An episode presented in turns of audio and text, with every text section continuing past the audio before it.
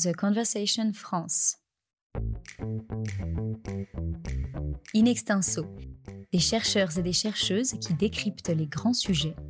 Un podcast pour mieux penser l'actualité.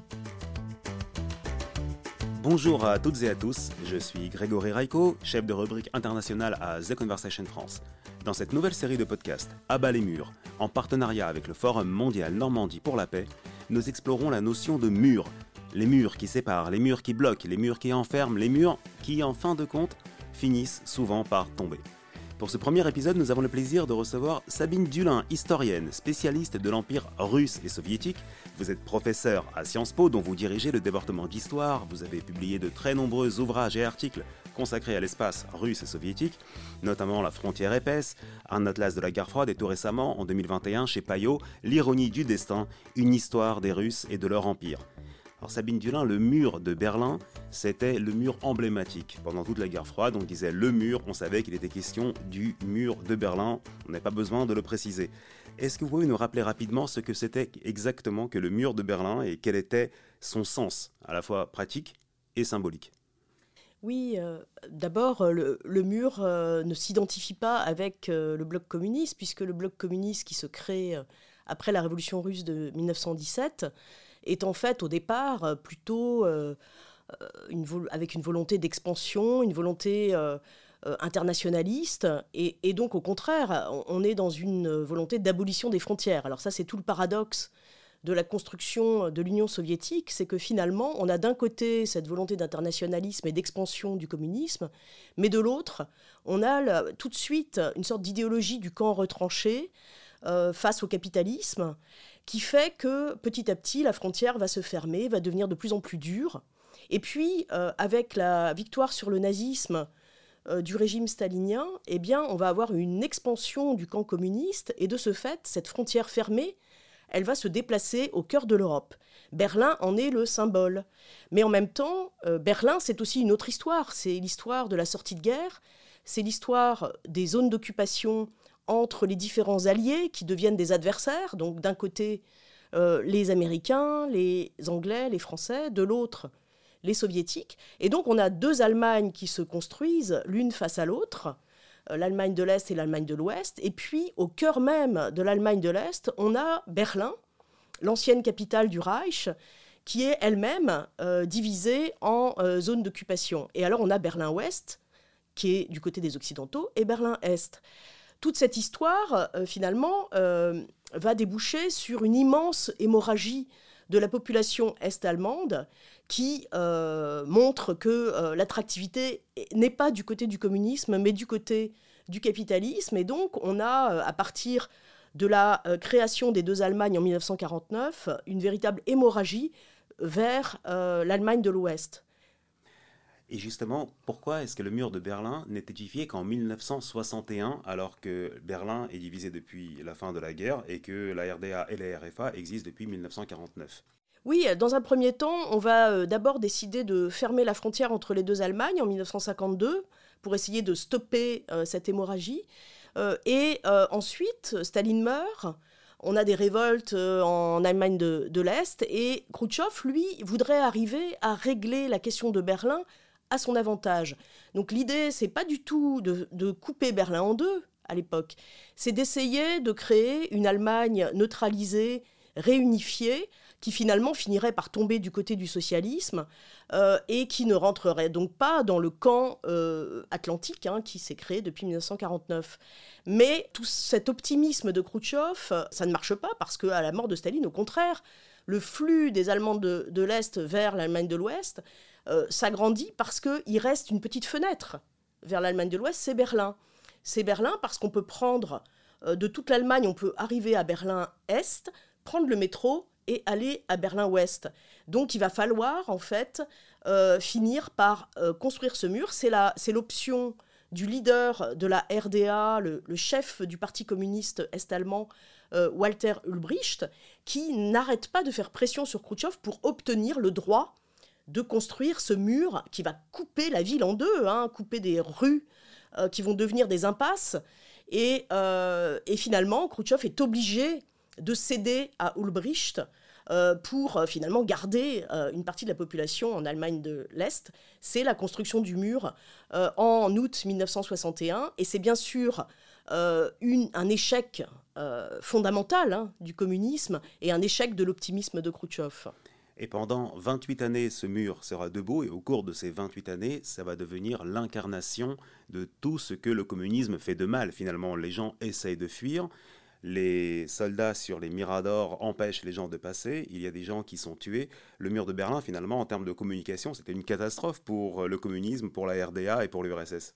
Oui, alors quand ils l'ont construit, ils ont cherché à l'inscrire euh, toujours dans cette idéologie euh, antifasciste de la guerre, donc ils ont euh, prétendu qu'ils construisaient une, barrière de protection contre l'Allemagne de l'Ouest qui n'était pas dénazifiée. Donc vous voyez que ça a encore des, répercussions aujourd'hui, cette idée euh, toujours qu'on est euh, à la tête de l'antifascisme et qu'on construit euh, des barrières contre cette contamination fasciste. Donc ça a été l'argument hein, des Est-Allemands. Mais bien évidemment, ça n'a trompé pas grand monde.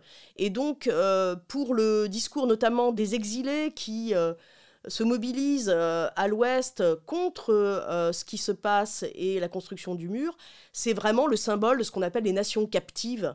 Euh, à l'est de l'Europe, c'est finalement le, moment extrême de ce qui s'était construit après la Seconde Guerre mondiale, ce rideau de fer dénoncé par Churchill en 1946 et qui avait commencé à se construire à la fin des années 40.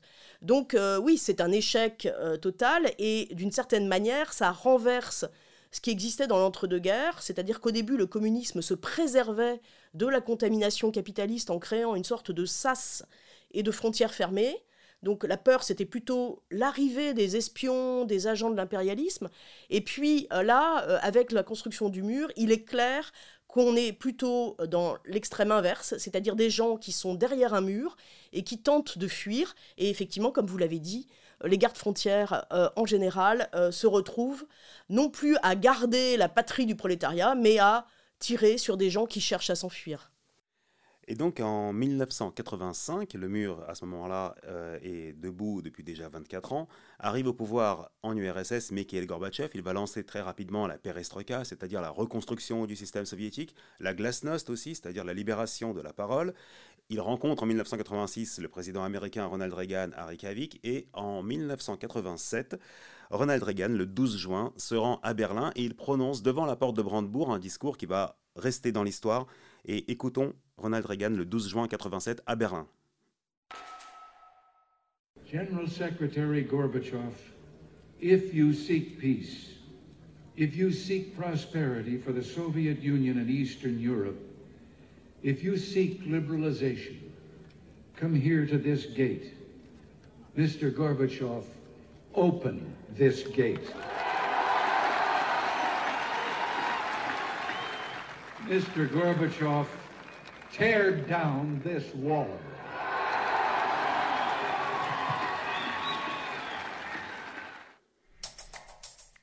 Ronald Reagan dit ici à Mikhail Gorbatchev Venez à cette porte, à la porte de Brandebourg. Et si vous cherchez la paix, si vous souhaitez la prospérité pour l'Union soviétique et pour l'Europe de l'Est, abattez ce mur.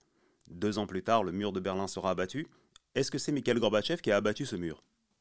Alors, on pourrait dire quand même d'abord que ce sont les Allemands de l'Est, parce que lorsque cela se passe, donc à l'automne 1989, euh, ce sont euh, d'immenses manifestations euh, en Allemagne de l'Est qui réclament la liberté de circulation avec donc l'autre partie de l'Allemagne.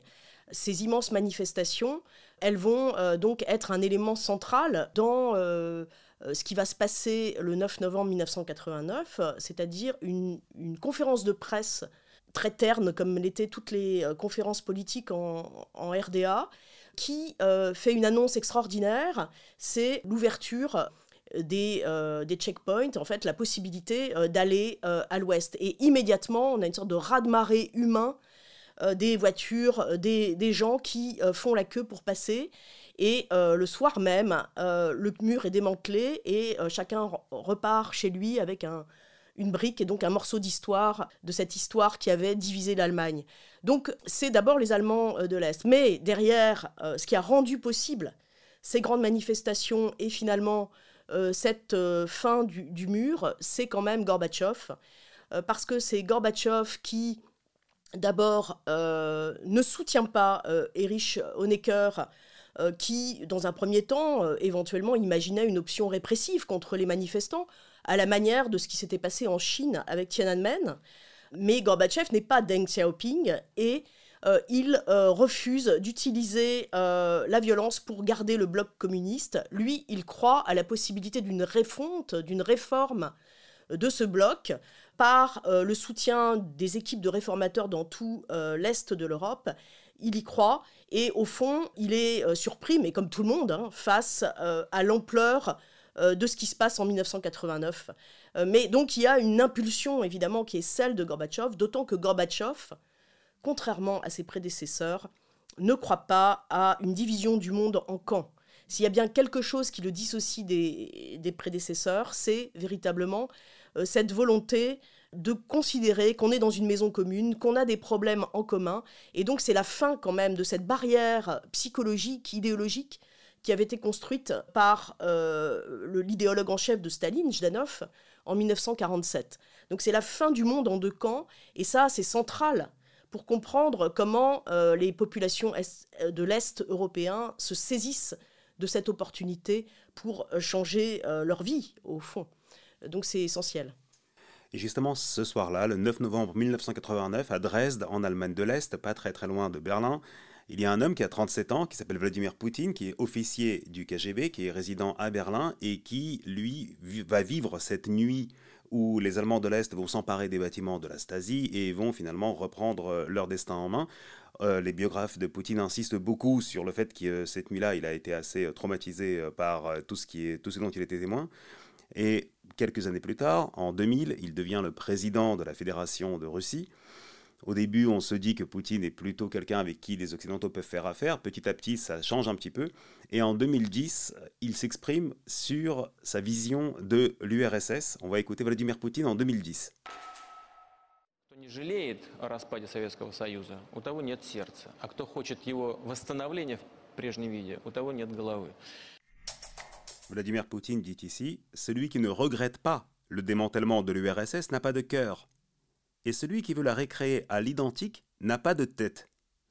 Est-ce qu'il est excessif de dire que Poutine regrette réellement au fond de son cœur le démantèlement de l'URSS et même s'il pense que la recréer c'est impossible, il cherche tout de même à reconstituer l'Union soviétique, peut-être pas à l'identique, sous une forme un peu différente Alors je dirais qu'il y a un point commun entre Gorbatchev et Poutine c'est la nostalgie de l'Union soviétique. Euh, Gorbatchev aussi aurait aimé euh, réussir à, à réformer, ressouder cette euh, Union soviétique. Euh, ce sont tous les deux euh, des patriotes et des soviétiques. après, Poutine n'est absolument pas communiste. Il est KGBiste, mais il n'est pas communiste. Et il n'aime pas du tout l'Union soviétique telle que l'a conçue Lénine. D'ailleurs, il l'a dit clairement lors de son discours juste au moment de l'entrée en guerre en Ukraine. donc, Poutine, en revanche, a une vraie hantise du déclin pour son pays. Il euh, identifie euh, la Russie à la nécessité de la grande puissance.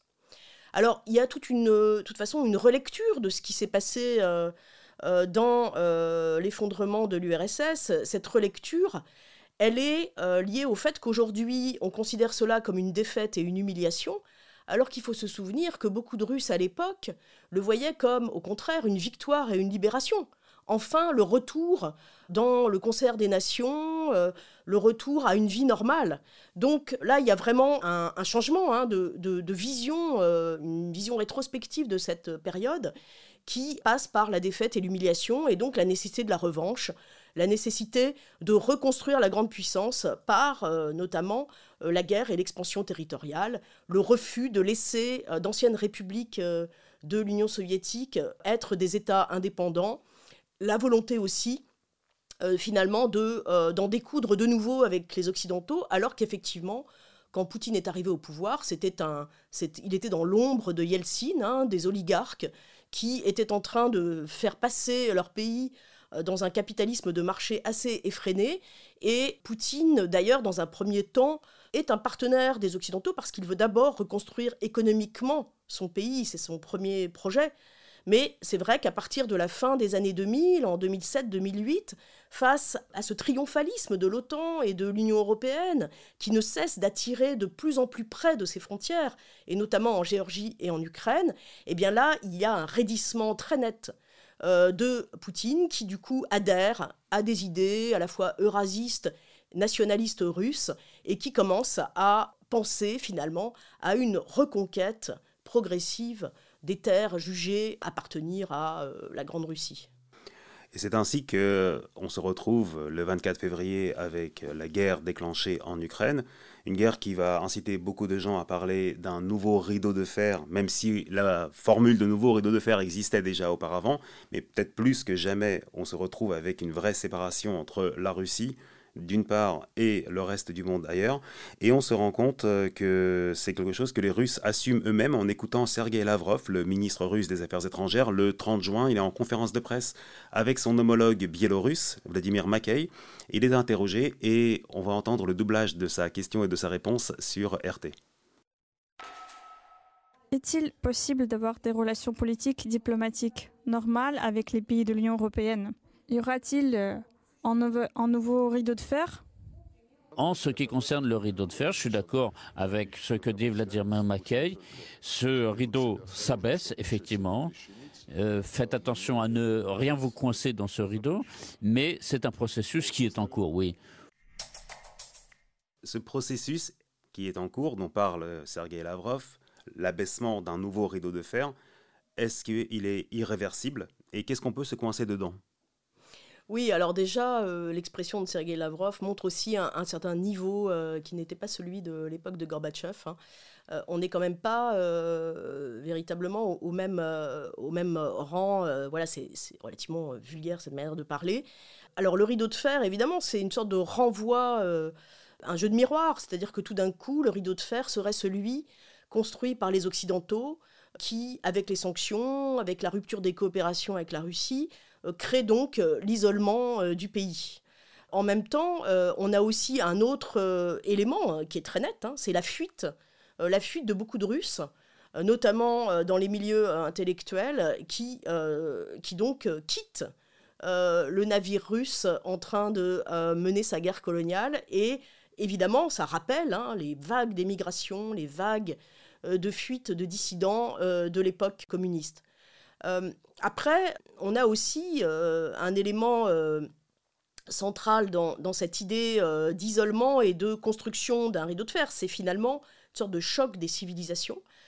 cette guerre en Ukraine, elle révèle de nouveau finalement une lutte entre des visions civilisationnelles différentes, l'autoritarisme d'un côté, la grande puissance, une sorte de patriotisme agressif, de l'autre la volonté de défendre un monde moderne euh, avec euh, donc euh, des valeurs de paix et plutôt de, de construction d'un monde en commun. Et de fait, donc cette lutte, ce choc des civilisations, il se retrouve au cœur de l'Ukraine, au milieu de l'Ukraine, avec le soutien d'ailleurs des anciens pays de l'Est, hein, les Baltes, les Polonais et les Finlandais d'ailleurs, qui sont pour la première fois rentrés dans l'OTAN, ce qui était impensable à l'époque soviétique. Euh, donc on a euh, une sorte de barrière qui euh, se présente hein, comme une barrière de la lutte du monde libre contre les nouveaux barbares asiates que seraient les Russes. Et il faut dire que les soldats qui viennent combattre en Ukraine se comportent effectivement comme des pilleurs, des violeurs, des tortionnaires. Et de ce, de ce côté-là, on a effectivement quelque chose qui se rejoue, qui est terrible. le sang coule. Et euh, au fond, euh, ce qui risque de se passer, c'est la mise en place d'une sorte de nouveau euh, rideau de fer au cœur de l'Ukraine, avec une ligne de démarcation entre des zones occupées par les Russes et la partie de l'Ukraine qui combat la Russie. Merci beaucoup Sabine Dulin pour cet éclairage. Je rappelle que cette série de podcasts intitulée Abat les murs s'inscrit dans le partenariat de The Conversation France avec le Forum mondial Normandie pour la paix et pour de nombreuses autres analyses consacrées à la Russie et à l'espace post-soviétique, rendez-vous sur The Conversation France dans la rubrique internationale. In Extenso est un podcast de The Conversation. Chaque vendredi, la rédaction donne la parole à la recherche pour mieux comprendre l'actualité. Retrouvez l'ensemble des épisodes d'Inextinso et nos autres séries directement sur theconversation.com dans la rubrique podcast.